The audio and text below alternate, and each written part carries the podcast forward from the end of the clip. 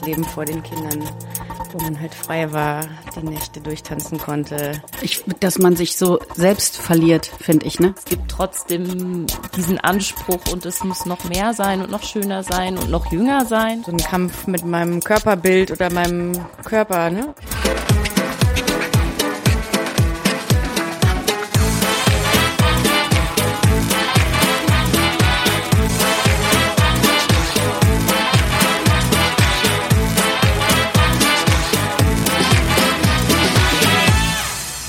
Herzlich willkommen zum Lila Podcast mit mir, Katrin Rönecke. Regretting Motherhood, Schönheitsnorm und Inklusion im Zirkus. Darum geht es heute. Aber wann wart ihr eigentlich zum letzten Mal im Zirkus? Wenn ihr keine kleinen Kinder habt, könnte das eventuell schon etwas länger her sein, oder? Ich war zuletzt beim Berlin Circus Festival in einem Zirkus und das ist nämlich ein Festival, das letztes Jahr auf dem Tempelhofer Feld hier in Berlin stattfand und wo ich zum ersten Mal mit etwas in Berührung kam, das neuer Zirkus genannt wird. Das meint vor allem, dass hier Dinge jenseits von Löwen, Clowns und Trapezartisten stattfinden, wobei auch jetzt nicht ausgeschlossen ist, dass ein paar Elemente dieses klassischen Zirkus vorkommen. Aber man probiert sich halt aus mit Kunst, mit Theater, mit Performances und ganz neuen Themen. Und ich landete in der Show Raven.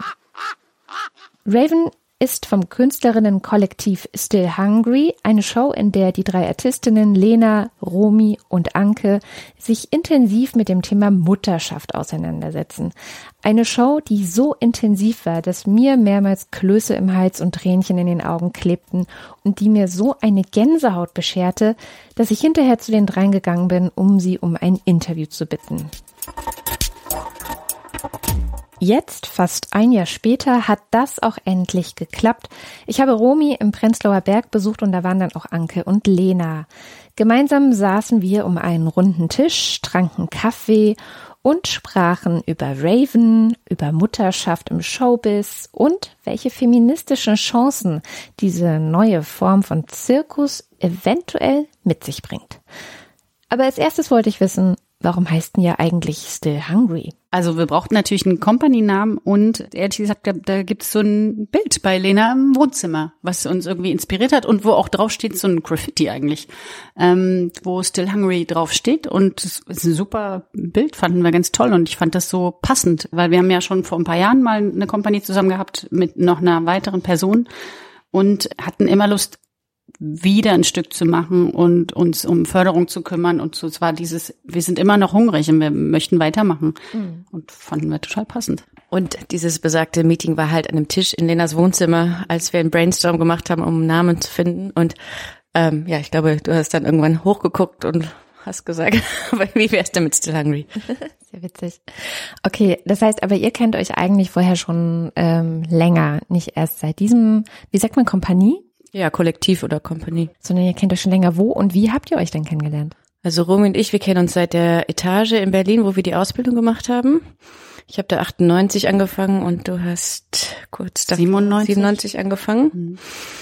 Und Lena haben wir dann in der Berliner Szene kennengelernt.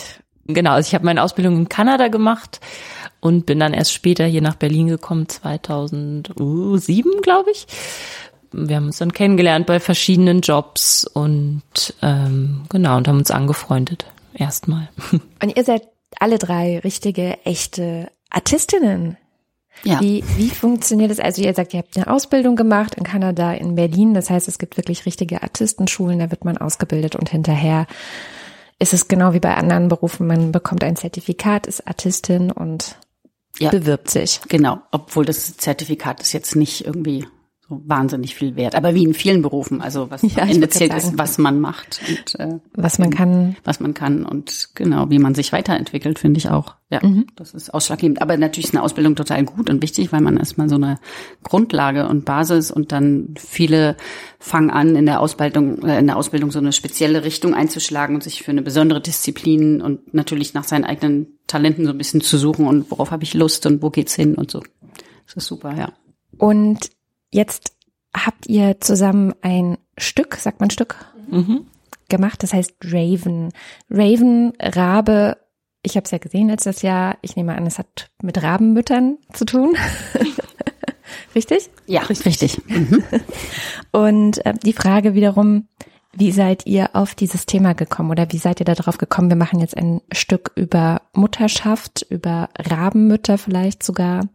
Also das ist natürlich auch ein Thema, was uns also auf persönlicher Ebene verbindet. Und ähm, wir haben immer viel zusammengearbeitet und in der Artistenszene oder in der Zeit gab es auch einfach nicht so viele Mütter. Ähm, und das war schon dann irgendwie besonders und war auch was, was uns besonders verbunden hat. Und dann gab's äh, diese Ausschreibung von vom Chamäleon, wo wir uns auf die Residenz beworben haben und brauchten eben ein Thema, um uns dort zu bewerben. Und da haben wir eben geguckt, was uns wichtig ist, was uns verbindet und was wir auf die Bühne bringen wollen. Und dann sind wir auch auf Rabenmütter gekommen. Es ist ja ein sehr persönliches Stück, oder? Was sind da für Erfahrungen mit eingeflossen? Weil ihr sagtet ja schon, dass Mutterschaft in der Artistik ist jetzt irgendwie nicht so wahnsinnig präsent. Ihr ist mhm. mit euch zusammengeknüpft. Also Lena kam, ich, ein bisschen vorher kannten wir uns schon, ne, bevor ich eigentlich auch Kinder hatte, genau. Man, nee, naja, so, ich, 2007 eigentlich nicht, aber dass sich das Berufsleben natürlich schon verändert und das, was das mit einem macht und mit der Verantwortung und wie einem im Job da so begegnet wird, dieses, ähm, ja, da nicht rauszufallen aus dem Business und dass es natürlich schwieriger wird, alles unter einen Hut zu packen. Und da sind uns natürlich viele Sachen, viele Kommentare, viele irgendwie Dinge so begegnet. Und das war unter uns, war das immer so, wir konnten uns natürlich wahnsinnig gut austauschen, weil wir alle in einem Boot sitzen und ähnliche Erfahrungen hatten und so. Und das haben wir da alles mit reingepackt. Und natürlich dann aber auch nochmal in der ganzen Recherchephase für das Stück auch so in uns selber wahnsinnig viel herumgegraben, sage ich mal. Wo kommt es her, dieses, dass man ein schlechtes Gewissen immer wieder hat? Bin das auch ich selber? Sind es meine Erfahrungen mit meiner Mutter? Sind es die Erfahrungen von meiner Großmutter? Ähm, wieso, also auch so ein Stück weit uns damit auch zu emanzipieren und auseinanderzusetzen und ja, da ist wahnsinnig viel eigentlich eingeflossen von unseren, also eigentlich nur, es geht, es geht alles um persönliche Erfahrung und so. Wir haben auch viel gelesen und wir haben uns auch mit, mit Büchern und so, ähm, also gerade in der, so vorab oder so haben wir auch viel gelesen, was immer dazu beiträgt, dass man dann nochmal eine andere Sichtweise vielleicht oder dass man sich selber die Frage stimmt, wie war das eigentlich bei mir und hat das eine Bedeutung oder so, also ja, aber es ist auf jeden Fall persönlich. Und in welchen Situationen hattest du dann zum Beispiel ein schlechtes Gewissen jetzt als Mutter und Artistin, die im Job steht? Man hat ganz oft und permanent natürlich irgendwie ein schlechtes Gewissen, wenn man die Kinder ganz klein waren und man die permanent mit zum Training genommen hat und dann mit zu den Jobs und dass die dann viel reisen und dass sie dann im Backstage bleiben und man kurz auf die Bühne geht, dass man dann gucken muss, okay, könntest du kurz aufpassen und dass man schon irgendwie so man merkt schon, naja, es ist jetzt nicht das normale, gängige Modell. Man muss sich permanent damit auseinandersetzen, manchmal auch rechtfertigen vor anderen. Äh, also, das hat man permanent oder dann ist man irgendwie weg oder man, also gerade vor der Schule konnte man super reisen mit den Kindern natürlich. Und dann kommen die ersten Kindergartenerfahrungen, dass die Erzieher sagt, ja, aber wenn er mit auf Reiterhoffahrt will, dann muss er vorher da sein. Das geht nicht, Romy, dass du den jetzt und vorher. Und dann wird ja immer so ein leichtes, schlechtes Gewissen wieder das wird hier immer so, wird gestreut, sage ich mal. Mhm. Und ich glaube, dementsprechend, wie standfest man noch ist, nimmt man das so auf oder so unbewusst auch und merkt man irgendwie, ah, blöd, ja, hm, okay, muss ich irgendwie anders machen, muss ich anders hinkriegen oder so. Das ist schon häufig da. Ja. Mhm. Geht es euch auch so, Lena? Ich, warst du das ganz am Anfang, die gesagt hat, ich war ein Adler? Oder was? Ah, das war ich. Ne? Warst, du warst das. Erzähl mir, was war das für dich für ein Gefühl? Also so dieses, ich war ein Adler und dann, man kann, also ich glaube, du sagst ja nicht direkt, was dann kommt, sondern es ist eher so eine gefühlte Absturz oder wie ist das gemeint? Also es ist, ähm, das ist so ein Text, den ich geschrieben habe, der einfach so um die das, was ich vermisse, geht, die Freiheit, die ich verloren habe eigentlich und wie so eine Erinnerung an das alte Leben, an das Leben vor den Kindern wo man halt frei war, die Nächte durchtanzen konnte, frei war, Menschen zu begegnen und nicht halt in dieser Routine leben musste mit dieser ganz krassen Struktur, die einfach existiert, wenn man Familie hat. Genau, und das ist halt so ein Text, der dann immer eine Nummer führt an den Strapaten und das ist halt auch wie so in so einem Club in Berlin mit Zigarettenrauch und einfach so eine kleine nostalgische Reise in meine Vergangenheit. Ein bisschen wehmütig, sehnsüchtig. Ja, genau.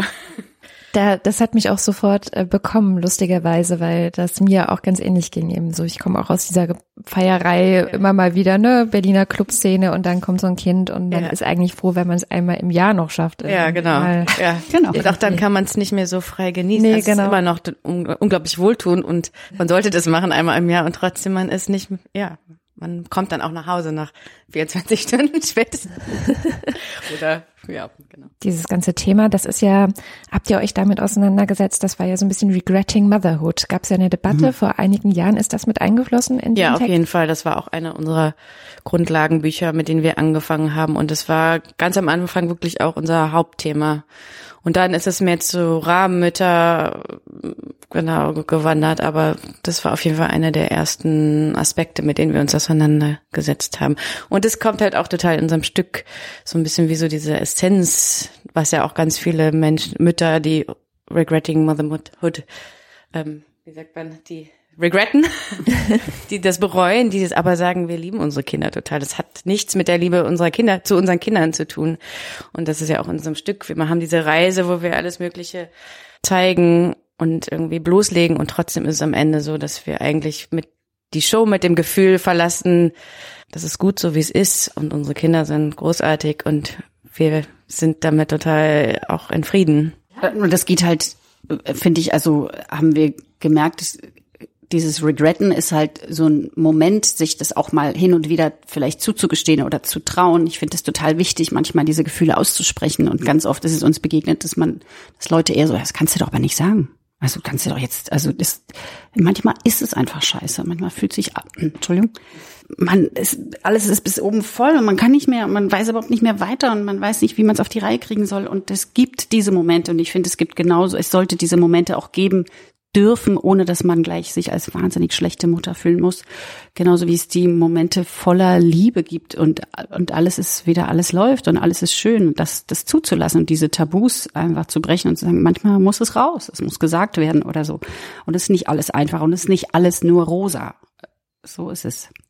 Es gibt diese schönen Szenen, wo ihr ähm, in den Kinderklamotten so herumwühlt und so diese typischen Mama äh, auch ein Stück weit alleingelassene Mütter, ne? Also dass so Klamotten waschen, Kinder stillen, irgendwie die ganze Zeit rund um die Uhr für ein Baby da sein. Ist das was, was euch auch so, bei mir ging es wahnsinnig unter die Haut, mhm. das so zu sehen. Ist das was, was euch auch so wahnsinnig geprägt hat? Vielleicht Lena mal. Was uns geprägt hat? Was meinst du genau? Ja, so dieses, dieses Gefühl, ich bin jetzt hier alleine und um mich herum sind eigentlich nur Wäscheberge und ein schreiendes Kind, das die ganze Zeit was von mir will. ja, natürlich. Also ich glaube, so geht's also fast jeder Mutter gerade in den ersten Jahren. Also es ist einfach wahnsinnig intensiv und diese riesige Umstellung einfach. Und ähm, ich, vielleicht ist es spitzt sich das bei unserem Beruf auch nochmal besonders zu, weil wir eben also natürlich auch freiberuflich sind und dieses Reisen gewöhnt sind. Und mir ging es ähm, vor allem so, dass ich also jahrelang irgendwie unterwegs war und dann auf einmal irgendwie im Winter bei uns zu Hause in der Wohnung saß und mich um das Baby kümmern musste. Und also das hat mich also in den ersten Monaten total beklemmt auch einfach. Ähm, und das ist irgendwie, natürlich hat es was ganz Schönes und trotzdem ist es so eine bedrückende Atmosphäre irgendwie. Ich, dass man sich so selbst verliert, finde ich, ne? Man, man so, so ein Stück weit. Also man wird Mutter und man hat das Gefühl, man verliert irgendwie erstmal die Verbindung zu sich selbst, was man vorher war. Und das muss man sich wieder so erkämpfen und finden und halt einen ganz neuen Rhythmus im Leben finden und so. Und diese Routine, ähm, das hat einen irgendwie erschlagen und so, ja, beklemmt, zugemacht. Ähm, das geht gar nicht darum, finde ich, keine Zeit für sich zu haben, aber man, also ich, mir ging das oft so, dass man sich so verliert und nicht mehr weiß, was ist da drin, was bin ich, was mich auch ausmacht. Und ich finde, das sollte mich auch weiterhin als Mutter, als Menschen ausmachen, weil das ist eigentlich nur das, was ich an meine Kinder auch später weitergeben kann. Und das finde ich total wichtig, irgendwie so.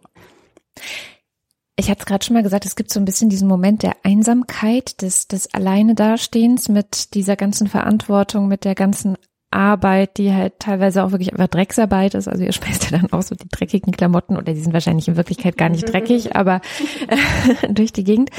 Ist es in, in eurem realen Leben auch so oder ist das einfach was, was worauf ihr aufmerksam machen wolltet, wie viele Mütter auch allein gelassen sind nach der Geburt des Kindes, wie viele Väter vielleicht abwesend sind? Ähm, ihr müsst jetzt gar nicht zu privat werden, also, aber, aber das ist mir zumindest aufgefallen. Natürlich, wenn drei Frauen ein äh, Stück aufführen, dann sind Väter abwesend, aber sind sie ja in der realen Gesellschaft tatsächlich auch sehr oft. Also ich habe mich jetzt nicht von meinem Partner allein gelassen gefühlt, darum geht's auch gar nicht. Ich glaube, es ist eher so, also was die Gesellschaft eben auch von gerade Müttern erwartet. Also bei uns ist irgendwie immer so dieses Paradebeispiel, mein Freund ist auch Künstler und steht auch auf der Bühne. Und wenn er mal zwei Monate unterwegs ist, also da erkundigt sich auch keiner, wie ich das alleine mache zu Hause oder so. Und andersrum ist es dann gleich, oh, das ist aber krass. Also die Lena ist ja jetzt wieder zwei Monate und lässt sich hier allein mit den Kindern. Also man, es ist einfach so eine Ansichtssache und von was da von außen projiziert wird. Und das hat nicht unbedingt was damit zu tun, wie mein Partner und ich das jetzt machen, aber ich finde einfach von außen ist das irgendwie ein, ein verrücktes Bild. Mhm. Absolut. Ja, ich finde, darum geht's, genau. Dass, dass die wie die Sicht der Dinge ist, äh, dass äh, die Gesellschaft immer noch denkt, wow, also oder wenn der Vater jetzt das alleine schmeißt, das ja auch, ich glaube, dann koche ich mal Essen für den Nachbarn oder, ja, und mach das mal. Das höre ich so Und bei oft. den Müttern ist dann irgendwie, also wie kannst du nur? Wie, aber dann musst du doch keine Kinder kriegen. Also wenn du jetzt hier weg und arbeiten bist und so und ich find, darüber darf man ruhig nachdenken. Eine Sache, die auch in dem Stück ganz stark ist, also wir, wir haben jetzt gerade schon diese Rollenerwartungen, ähm, wie kannst du nur die schlechte Gewissen, das ihr habt, wenn ihr dann vielleicht tatsächlich länger reist. Ähm, eine andere Sache, die mich wahnsinnig äh, getriggert hat, war so das Gefühl, dass als Mutter im Showbusiness vor allem Artistin, ne? also dass dieses Schönheitsideal, fit, schlank, durchtrainiert und dann ein, ein, ein postschwangerer Körper ist ja eigentlich das Gegenteil davon, oder? Ja, sehr schön ausgedrückt. postschwangerer Körper. okay. Ja. Also, also Lena. ich habe ja eine Szene auch in der, also in dem Stück, wo es eben genau auch darum geht und wie sich der Körper verändert hat. Und wir sind ja trotzdem drei sehr sportliche Frauen und es gibt trotzdem diesen Anspruch und es muss noch mehr sein und noch schöner sein und noch jünger sein. Und also bei mir war es auch so, nach, ich glaube, nach der ersten Schwangerschaft war es so, dass ein Regisseur bei mir zu Hause angerufen hat und gefragt hat, siehst du denn so aus wie früher? Wow. Und das war echt so ein, so ein Schockmoment, wo, also ich, in dem Moment konnte ich auch überhaupt nicht reagieren. Aber äh, nachhaltig ist mir das natürlich irgendwie im Kopf geblieben und dass das, glaube ich, auch häufig noch irgendwie, ja, aktuell ist. Absolut. Und äh, jetzt, Babek, hat er dann, wie hast du da geantwortet und durftest du weiter für ihn, also durftest in Anführungszeichen du weiter für ihn äh, auf die Bühne? Ich weiß gar nicht mehr, was ich gesagt habe. Also ich war da schon so ein bisschen ruppig irgendwie. Man, ja, na klar, irgendwie, ich habe auch schon gearbeitet, also was soll das jetzt? Ähm, aber wir haben dann tatsächlich nicht mehr zusammengefunden und haben auch nicht mehr miteinander gearbeitet seitdem. Und er hat Ja. auch, er hat auch selber Familie, also ist auch, wo man denkt, da muss doch irgendwo auch ein Verständnis da sein oder, also ich finde es unter aller Sau, sorry. also wirklich. Ist es ein gemeinsamer Regisseur gewesen? Also kennt ihr den auch? Ich kenne den, aber ich habe nicht mit ihm gearbeitet. Okay. Und bei dir, Anke? Solche Erfahrungen nach der Geburt, so dieses, boah, ja, Also ich habe jetzt von außen nicht gehört, aber es ist auf jeden Fall definitiv was, was ich total mit mir rumtrage, so ein Konflikt, nicht mehr da reinzupassen in die Rolle de, der Akrobatin und so ein Kampf mit meinem Körperbild oder meinem Körper, ne? Irgendwie der Versuch, den Anschluss wieder zu kriegen und das ständige Gefühl eigentlich, dass der Zug langsam abgefahren ist ohne mich, weil ich es irgendwie nicht mehr richtig zurückgeschafft habe. ist das so? Ja, ich glaube, dass bei mir ist es am extremsten so, dass ich glaube ich, also es war auch bei uns in der Beziehung einfach so verteilt, dass ich auch gerne zu Hause bleiben wollte erstmal, weil ich ganz viel getourt bin und gearbeitet habe und total Lust hatte auf einen anderen Abschnitt. Und dann hat sich das natürlich so ein bisschen eingespielt, aber ich meine, wir hatten direkt die Kreation nach der Geburt. Also ich hatte doch eine kreative Arbeit, aber ich bin nicht mehr so richtig in dieses Showbiz zurückgekommen, also diese Gala-Arbeit oder Varieté-Arbeit, ne, wo es dann doch noch mal mehr auch um Schönheit, Körper und Leistung geht, ne? Also da, wo man dann auch einfach drei Monate lang jeden Abend auftritt fast und die Nummer spielen muss und so wie früher funktionieren muss, das hatte ich ganz wenig, immer nur so phasenweise kurz und ja. Drei Monate jeden Abend. Gibt es denn nicht Doppelbesetzungen oder so? Also ich weiß nicht, dass man könnte ja denken so, hm, das könnte man ja auch ein bisschen familienfreundlicher gestalten, die ganze Nummer, Hm. oder? Sollte man meinen. Gibt's leider tatsächlich nicht. Also das ist auch immer wieder ein Problem bei Shows, dass Leute sich natürlich verletzen auch und sowas, ne? Also jetzt gar nicht nur, weil sie normal nach Hause wollen. Ähm, das ist immer noch, da muss Geld gespart werden und gern noch eine Doppelshow gespielt werden, weil dann und die Künstler werden für eine Show bezahlt und das ist ja ist manchmal echt krass. Es ist also man hat oftmals dann so einen Montag oder so frei, kann dann überlegen, ob man Sonntagnacht irgendwie noch dementsprechend, wo man spielt, ob man es nach Hause schafft Okay. und dann Dienstag wieder hin oder so. Aber ähm, es gibt natürlich so Modelle, Lena macht das auch viel, dann sich für einen Monat oder so dann rauszugehen und dann kommt jemand anderer. Aber jetzt eben mal so, mal für zwei Tage in der Woche, das gibt's ganz selten, das Modell. Also es ist ganz schwierig, ja. Ist das was, was irgendjemand irgendwie innerhalb dieses ganzen Systems thematisiert? Weil es kann ja nicht sein, dass ihr die einzigen seid, die das Problem haben, oder? Du meinst eine? Pause zu machen oder Ne, ich sag jetzt einfach mal dieses Stichwort Vereinbarkeit herzustellen mit was auch immer. Das muss ja nicht äh, nur für Mütter gelten. Das gilt ja genauso für Väter. Das gilt für Menschen, die irgendwie Angehörige pflegen. Das gilt, gilt für Menschen, die gerne auch mal ein Leben hätten. Also ich, also ich glaube, was eben typisch ist, ist, dass es so ganz intensive Phasen gibt, wo man dann wirklich nonstop arbeitet. Und dann hat man natürlich auch die Freiheit, wieder ein oder zwei Monate komplett Pause zu machen. Also ich glaube, das gehört schon so ein bisschen zum Beruf dazu. Ähm, Und ich denke auch, dass ganz viele Künstler damit glücklich sind und die das auch brauchen und diesen regelmäßigen Ablauf brauchen. Ähm, aber also familienfreundlich ist es natürlich jetzt nicht so sehr. Also ich denke mal, Artisten, die eher aus dem traditionellen Zirkus ko kommen, kennen das. Aber die haben natürlich auch eine andere Struktur, weil das dann in einer riesigen Familie passiert und dann ist die Oma noch da. Insofern ist das auch noch mal was anderes. Nee, also so ich so ist es auch. Ich habe jetzt nur gerade am Wochenende wieder so einen Job gehabt, ähm, der wo dann auch nochmal so von, also wir hatten ein Hotelzimmer und es war super, es war auch dann doch gleich um die Ecke, aber erstmal wurde davon ausgegangen, ach, ihr könntet doch hier oben im Domzimmer schlafen. Da sind ja vier Ecken. Es waren jetzt nicht wir, es war mit einer anderen Kompanie und so, dass man erstmal dachte, ach, das geht schon. Da wird auch gar nicht nachgedacht oder gefragt, sondern wird so, ach, ich glaube, die Zirkusartisten, das geht irgendwie so. Dann bringen die sich ihre Matte mit und dass man sich auch mal so einen Rückzugsort und nach, wir haben an dem ersten Tag, wir sind 5.30 Uhr aufgestanden und waren abends um 11 fertig. Also, Oh je. und dann will man auch mal vielleicht eine heiße Dusche und, Und ein ähm, schönes weiches Bett. ja, und am nächsten Tag vielleicht noch irgendwie äh, was Gutes zu essen, weil man kommt dann auch oft nicht dazu, ordentlich und so, ja. Okay. Es klingt, als wäre es ein grundsätzlicheres Problem.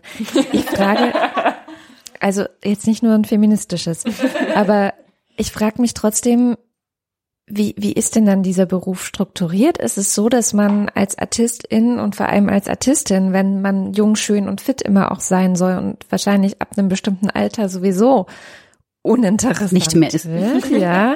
Ich meine, es kennen ja Schauspielerinnen auch, darüber wird ja auch viel geredet, viel diskutiert. Der Bereich Artistik ist wahrscheinlich einfach viel unsichtbarer in der Sache, ne? Ähm, aber wie, wie läuft es dann? Das heißt, ich bin dann irgendwie 30 oder 40 höchstens und muss mir dann einen neuen Job suchen? Oder wie, wie läuft das?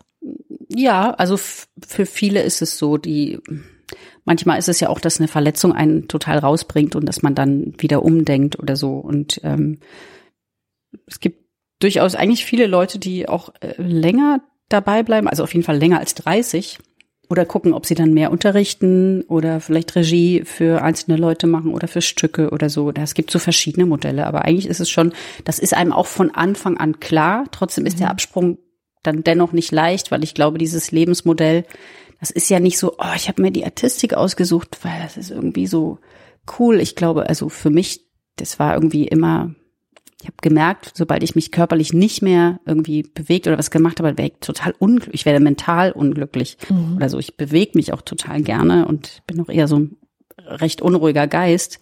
dass mir das wahnsinnig fehlen würde, tatsächlich. Also man muss dann irgendwas suchen, mit dem man auch glücklich wird. Das ist gar nicht so einfach.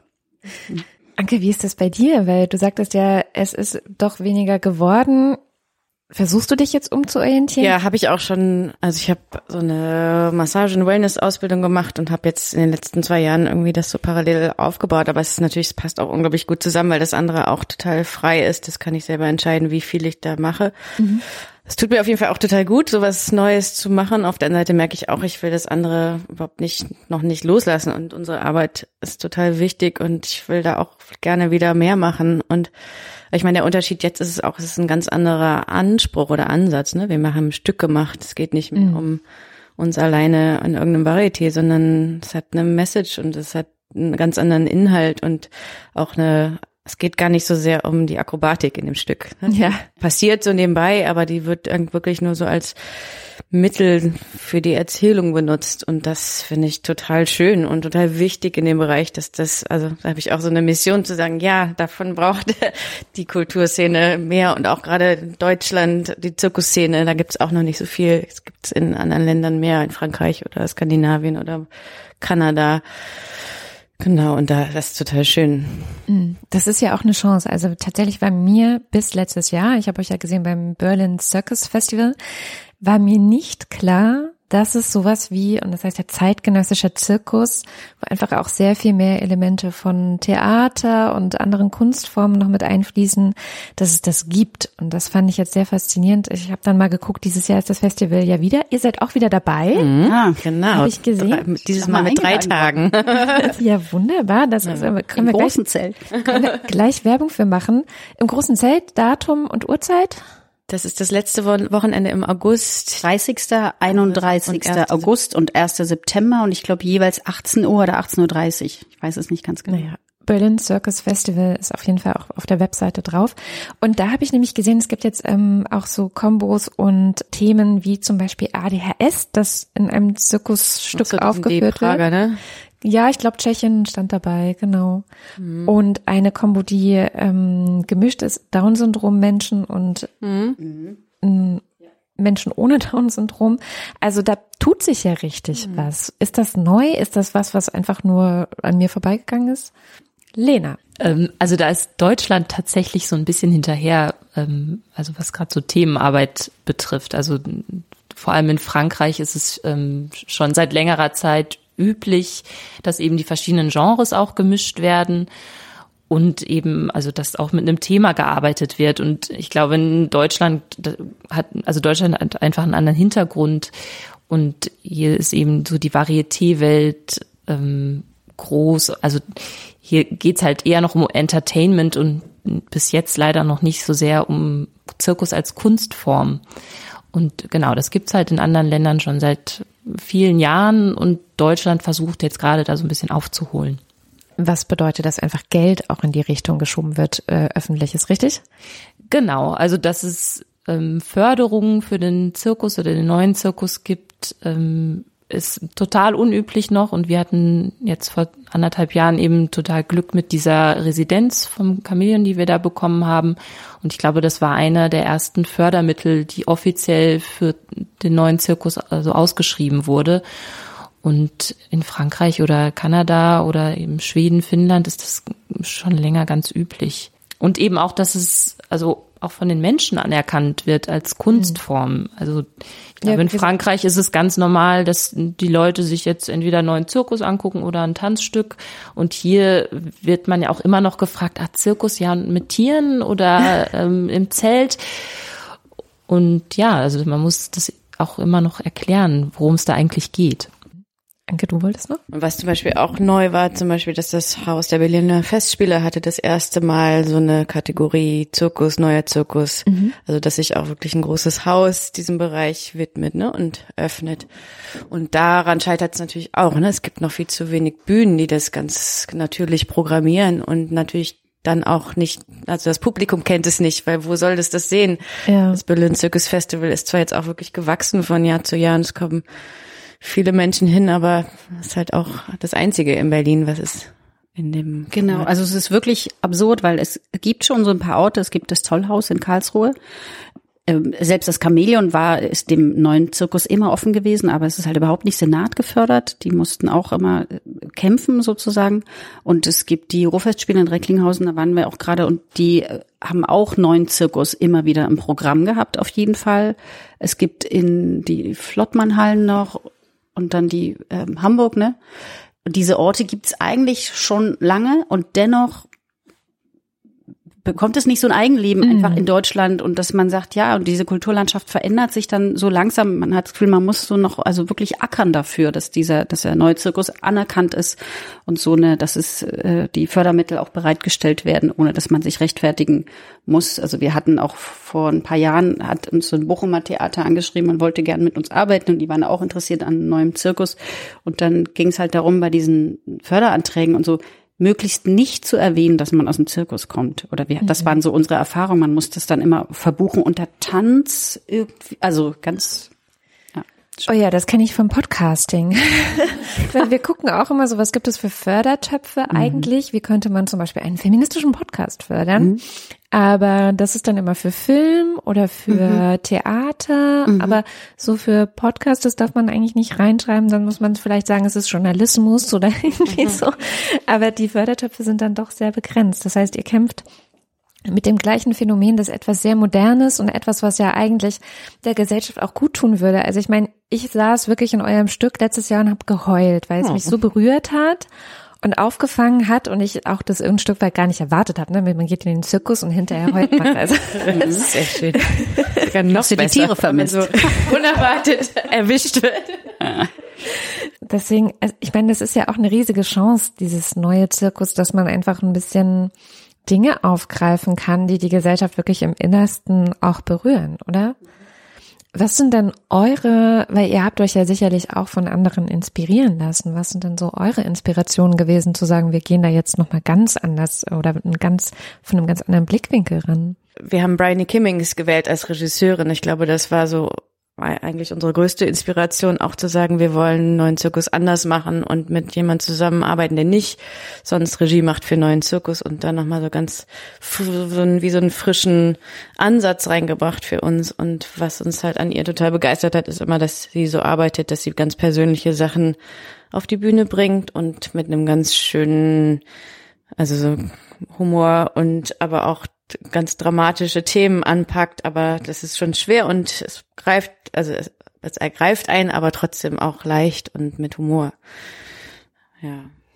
Also sie war eure Inspiration oder? Nee, sie war nicht unsere Inspiration. Lena hat sie kennengelernt vor ein paar Jahren ähm, in Australien, glaube ich, ne? Und wir wussten eigentlich nur von von Lena, dass sie tatsächlich, die macht auch wirklich nur Stücke, wenn das irgendwie was was sehr authentisches ist, wenn das extrem was mit einem selber zu tun hat. Und wir haben einfach, wir haben das Thema gewählt und dann hat Lena sie ins Spiel gebracht und haben gesagt, das wäre super, das mit ihr zu machen. Und genau, sie hatte gar nichts vorher damit zu tun, mit dieser ganzen Szene oder so. Und es war großartig, dass die ja gesagt hat. Toll, also ja, und ich war schon sehr inspiriert von ihrem äh, Performance-Stil. So, ne? Sie hat einfach nochmal ganz eigenen ja. Also, obwohl klar, unser Stück ist eigen geworden, aber trotzdem fand ich das sehr inspirierend, ihre Arbeit und ihre Stücke und ihren Stil, wie sie sich, ja. Die ist eine Wucht. Lena, magst du auch noch was zu dem Thema Inspiration, ähm, Ideen? Ach, ich glaube, äh, bei mir ist immer, ich, mich können so ganz unterschiedliche Sachen inspirieren und das hat jetzt aber gar nichts ähm, mit dem Stück zu tun. Also nochmal um auf Bryony zurückzukommen, das, ich hatte einfach das Gefühl, für das Thema ist sie einfach genau die richtige Person. Ähm, ich hatte damals ihr Stück Fake It Till You Make It gesehen mhm. und war einfach wahnsinnig beeindruckt davon. Ähm, und was wir, glaube ich, auch schon überlegt hatten, also und was sie dann auch nochmal ähm, als wichtig empfunden hat, ist eben, dass wir Sprache mit einbeziehen. Und ich fand einfach, Dame, also in ihrem Stück auch, wie sie das geschafft hat, eben also was zu erzählen, ohne dass es pathetisch ist und eben trotzdem nahe geht und man heult und drei Sekunden später muss man wieder lachen. Und äh, ja, das fand ich, hatte sie einfach so eine ganz besondere Art und ich, ich fand, und ich meine, wir sind sehr erfahren, was so das Akrobatische angeht, so dass ich das Gefühl auch hatte, da brauchen wir jetzt nicht wahnsinnig viel Unterstützung, das können wir, sondern wir brauchen jemanden, der uns mit der Geschichte hilft oder eben mit dem, was wir sagen wollen. Mhm. Ist auf jeden Fall sehr beeindruckend geworden. Wie sind denn jetzt die Reaktionen auf das Stück? Also sowohl Presse, das kann ich ja auch selber nachlesen und so, aber trotzdem vielleicht erzählt ihr kurz, ist es so was Positives, was, was euch gefreut hat? Und dann aber bitte auch gerne, gibt es irgendwie Reaktionen innerhalb dieser Showbusiness-Zirkus, jetzt nicht unbedingt, aber so Showbiz-Szene darauf? Also es gab lustigerweise im Vorfeld, bevor wir überhaupt angefangen haben, uns in den Probenkeller zu stellen, äh, gab es einen Artikel in der Zeitung, der das eigentlich schon zerrissen hat, bevor es überhaupt losging. Okay. Und, und zwar ähm, mehr oder weniger äh, sagte sie, äh, warum muss dieses Thema jetzt auf die Bühne? Und so ein bisschen nach dem Motto, könnt ihr nicht einfach was Schönes machen? Ähm, also das waren so eine Reaktion der Presse auf jeden Fall im Voraus. Also wo wir einfach nur das Thema bekannt gegeben hatten und eben, dass wir was dazu machen wollen, aber genau, ohne überhaupt irgendwas davon zu sehen das hat uns natürlich, also wir waren natürlich irgendwie sauer und wütend und auch so ein bisschen schockiert.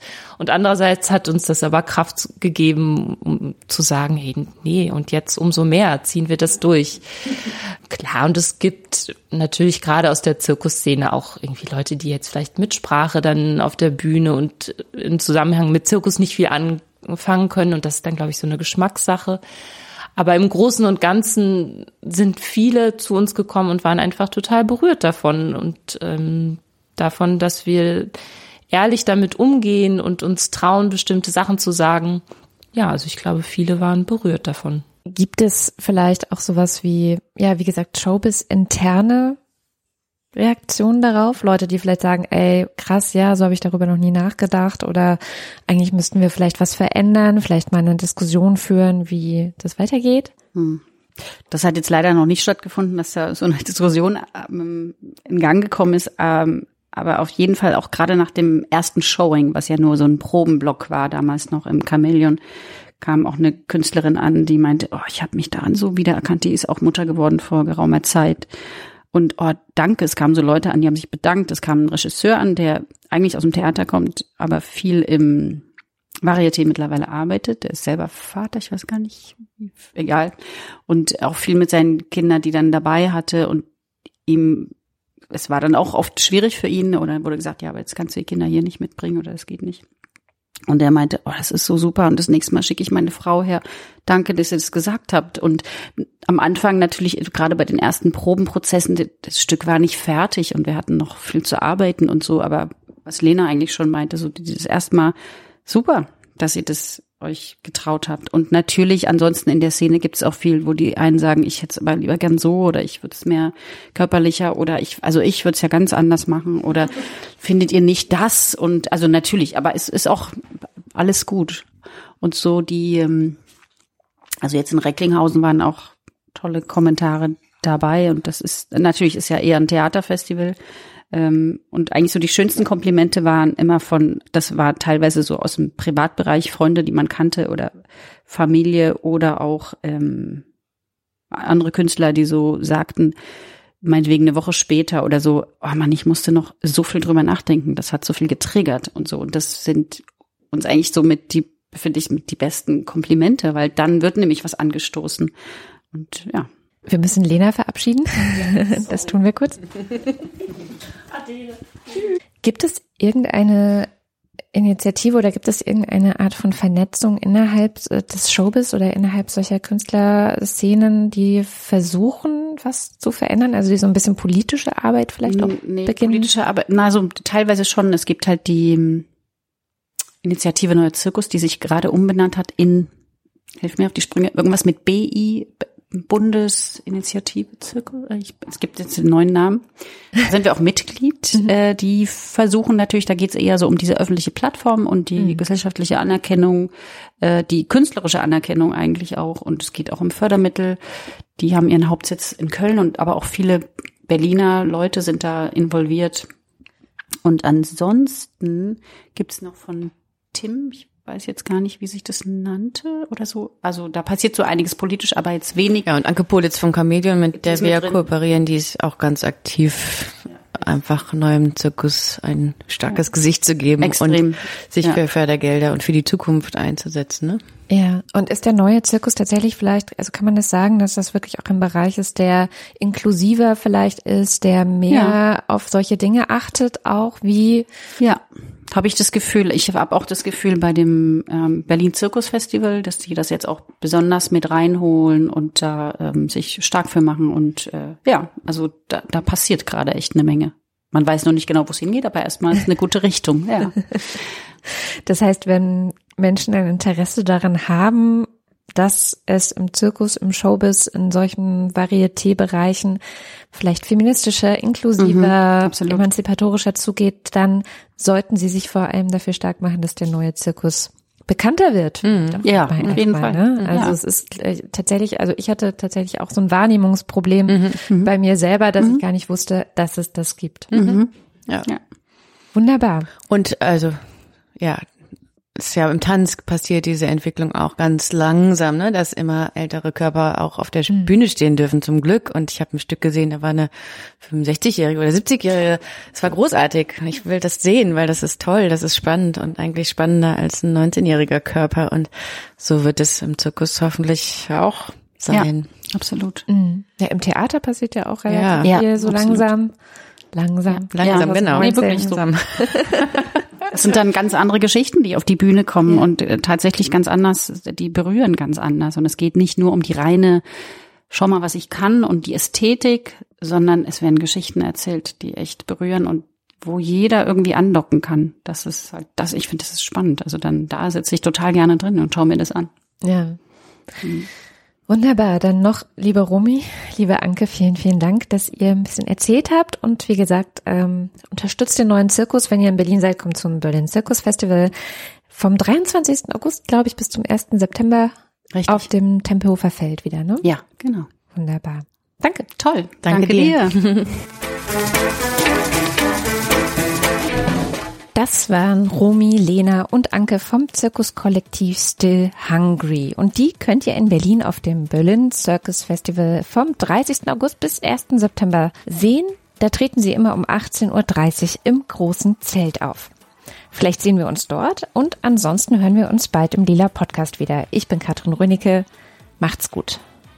Ach ja, wie immer natürlich noch die Bitte, wenn euch der Podcast gefällt, gebt uns eine gute Bewertung, erzählt euren Freunden davon und unterstützt unsere Arbeit auch gerne finanziell. Wie, das erfahrt ihr auf lila-podcast.de. Dort könnt ihr uns auch Kommentare zu den aktuellen Folgen geben. Außerdem findet ihr uns natürlich auf Twitter und Instagram unter lila podcast in einem Wort.